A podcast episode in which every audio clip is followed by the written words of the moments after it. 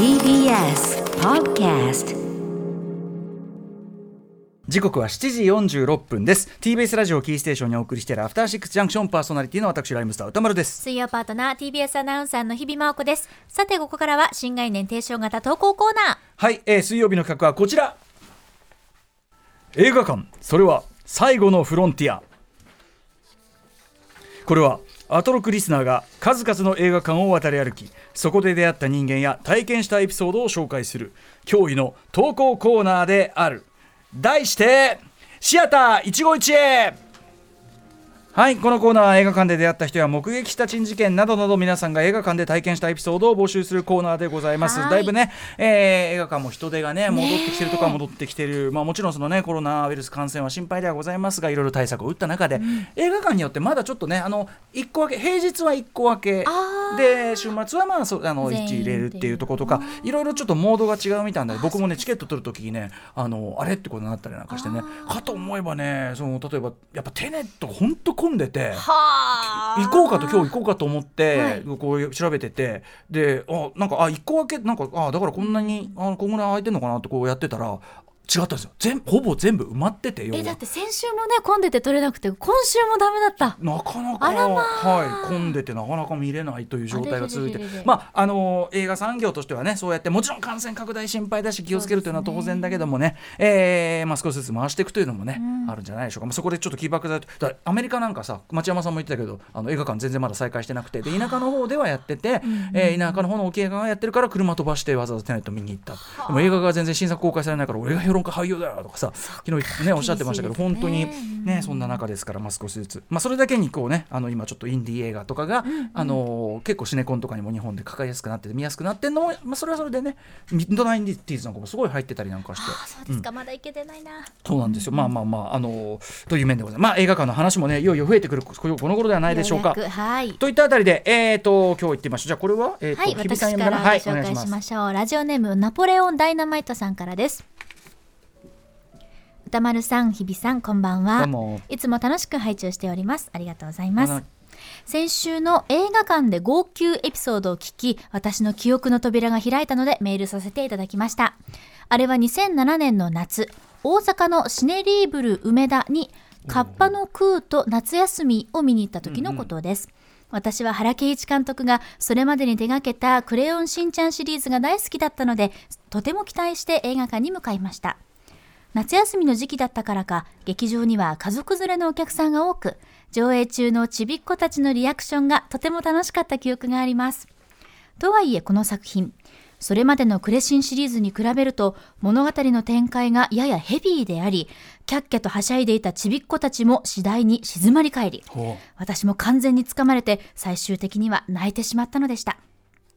映画が終わり泣いた後の顔が恥ずかしいなと思いすぐにトイレに入るとそこにはお父さんに見守られて手を洗うちびっ子2人がいました、うん2人のお父さんが子供たちにとても大きな声でうお、お前らが途中で泣くから、映画に集中できんかったやんけ！と言いました。その声の大きさにびっくりしてついそっちに目を向けてしまったところお父さんの目は真っ赤。さらにおもむろに鼻を噛み始めました。いやあんたが一番泣いとるやないかい、うん。私は号泣してしまったことに対する照れ隠しで子供たちをいじるお父さんの姿にとてもキュンとしてしまい幸せな気持ちで劇場を後にしたのでした。いやー映画館って本当にいいものですね。はい、ということで、まあね、これ、あ のびっくりしちゃいますけどね、これね、お父さんもね、照れ隠しでこんな大きな声出したらね。えかなり大きい声だったんでしょうあーまあでも原敬一監督作品そもそもね、クレシンのねその一連の中でもやっぱりその大人帝国と、えー戦国大合戦というね、まあ、大人が見ても特にやっぱ大人帝国やっぱあのすごい作品が来ましたよっていうんで僕も教わって、あの古川さんと行ったんですよね。で朝方のね回しかもうすでにやってない回で見に行って、で泣くと恥ずかしいっつって離れた席座ったんですけど やっぱもう。あの後半になってもう途中もちろんクレ、ね、しんちゃんですからもうどっかんどっかん子供たちの笑い声が燃えるんだけど、あのやっぱりその特にヒロシの回想シーンというもう映画史上に残る催涙催涙効果という意味いう意味ではもうトップクラスではないかという、まあ、ある場面が来て、はい。えーそこでもう周りの親たちのすすり上げが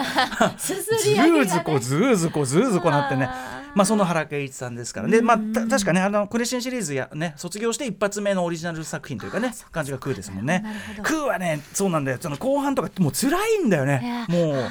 ちょっとね辛いし、ええ。ちょっと怖いぐらいのところもあるしそうん、どんどんどんどんねそのカッパの子が追い詰められて、東京まままたしてもね東京タワーが舞台になったりしてますけどね、はい。えーまあ素晴らしい。ぜひ見てください。素晴らしい作品でございます。はいいやそこ子供たちが笑ってるからこそ大人が泣けるところがまた際立つっていうのはありますよね。クーはでもやっぱね子供もやっぱ静まり変わるハードさちょっと、うん、でもまあやっぱ最後はしっかりねこういい感じでというねぜひね。あのカッパのデザインとかちょっとちょいリアルでちょいコアだったりするとかあとねやっぱ暴力をそのカッパが人間に振るわれるんですけどそれがねやっぱ怖いっていうかね。うん。でそれそれがその現代のあれでこうその事実をかつて自分の親がそれで殺されたってことを知ってき気づいてしまう場面があってこれが辛いんだー。これがね。えー、素晴らしい作品なので、はい。ぜひぜひ、えーもう一発いける？いける？いきましょうか、はい。えー私読みますね。ラジオネーム、えー居酒屋店長さんです歌丸さんが T34 レジェンド・オブ・ウォーの映画表をした時に触れていた3時間以上版の上映を新宿ピカデリーで、えー解消した際の一期一会です。これだから、えっと、レジェンド・オブ・ウォーね完全版というかなんだけどさらにあのテレビ放映をロシアでした時に、えっと、さらにいろんなディテールがね、えっと、加わった3時間版というのがあってこれが、えっと、日本でもあまりの人気を受けて公開された、えー公開前にはウォッチメンの情報しか入れず、えープラモマニアの自分はリアルな戦車がたっぷりと堪能できる対戦ものの長尺映画と期待していざ映画館へ。ところが当日電車が遅れ映画館に着いた頃には上映5分オーバー。焦る。急ごうにも新宿ピカデリーは上層階までエレベーターを待たないといけないという難しい状態、まあ、エレベーターかあのエスカレーターを何個か乗りずっと乗り継いでいかなきゃいけない。あの本当に急いでる時は俺エスカレーター駆け上がった方が早いと思うけどね、えー上の階から降りてきていたエレベーターに急いで乗り込むと同じエレベーターに急いで乗り込んでくる女性がその女性も持っていたチケットを確認し苛立っている様子。上映会に着くと開けるボタンを押している自分に見向きもせずエレベーターの外へ出ていく彼女彼女を追うように上映スクリーンに入るとそこには T34 レジェンド・オブ・オー最強ディレクターズカット版の文字が。この人も自分と同じ回よ遅れて焦っていたんだ。もしアトロクリスナー同じ電車だったのかな？と同調し焦るよね？と思うのもつかの間。席に着いた途端に激しい戦車戦のシーン。あまりの圧倒的なシーンに開始5分見逃しただけでいきなりこの迫力か？と恐れおののき。これからの3時間に胸を躍らせてあの女性のことなど一気に忘れてしまいました。この方だからその3時間版が初見だったのね。はあ、はあはあはあ、そっか。えーところがおかしなことがあります。見続けて20分のシーンで誰の紹介もなく敵を倒し40分後にはなんとエンドロールが流れてきました。え？おかしいこんな演出はおかしすぎる。と我に帰り チケットを確認したところ自分が買った上映時間のスクリーンはなんと隣のスクリーンだったうわそうです。あまりの上映時間の長さから新宿ピカデリーでは2つのスクリーンで交互に上映されていたのでした。ね、2つかかってた、えー自分は先導の女性につられて1回前のスクリーンに入ってしまった様子。映画館のスタッフも最小人数で配慮されていた結果入り口のチケット確認のみで飛び込みいきなりラストシーンを見てしまいました。っていうかねあの新宿ピカデリーはいつもシステム上あの下でだけチェックがあって上は一応上でのチェックはないんです。ね。なので間違えて入る可能性は全然あるんです。毎回ドキドキします。そうそうそうそう。だからまあ確かめはちょっとね必須だったりするんだけど。しかしそれでもとても、えー楽しめる良い作品でしたと、えー悔しくてその後に、えー元の隣の会場に入り直して40分後から見直しました。えー劇場を出る際にあの女性と偶然目が合いお互い少し気まずい視線を交わし別れました。あの時声をかけておくんでしたかね、えー自分の確認の甘さと後悔そして子供時代を思い出し涙が出てくる映画体験でした。いや映画館って本当に素晴らしいところですねでもさあの昔は今みたいに完全入れ替え制が、あのーシシネコンでね、あのー一般化する前は、普通に前の回をのケツをちょっと見ちゃってから入るとか割と普通のことだったんでそうだったんですね。そうなんですよまあ混んでる映画とかだとやっぱ先に入ってみたいな先に席についておいてみたいなことあるし。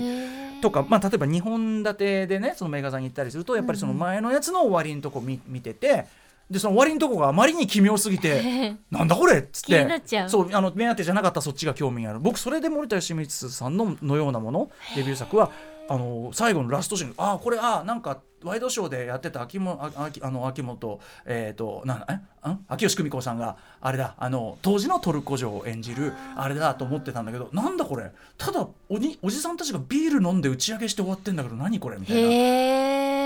これ何この変な映画と思ってこれ見直さなきゃと思ってという興味もそういう持つこともありあますよね。ひょんな出会いがあったわけですね。とかあと俺今すごい思い出したのは羊たちの沈黙見に行った時にやっぱすごい混んでてでやっぱラスト入ったわけですよ。そそしたらそのラストシーンってあのカリブっていうかさあの要するになんか人混みの中をさ向こうにこうあのゼクター博士が歩いていくっていうところなのね要するになんかものすごい陽気な風景で終わってるわけよだからこう俺羊たちの沈黙でなこれ見に来たのな。これなんかすげえ陽気な終わり方してんだけど みたいな。どういうこと？で見ればやっぱ納得の終わり方だったんだけどね。はい。こういうこともありますへねー。新宿特にまあ最近のシネコンはねあの中に入ったらチェックがない場合もあるのでえーと自分が何見に来たのかチェックは必須ということでございます。皆さんメールありがとうございます。ありがとうございます。まだまだ募集しております。歌丸アットマーク TBS.CO.JP までよろしくお願いします、はい、ここまで新概念テーション型投稿コーナー本日水曜日はシアター一期一会でした。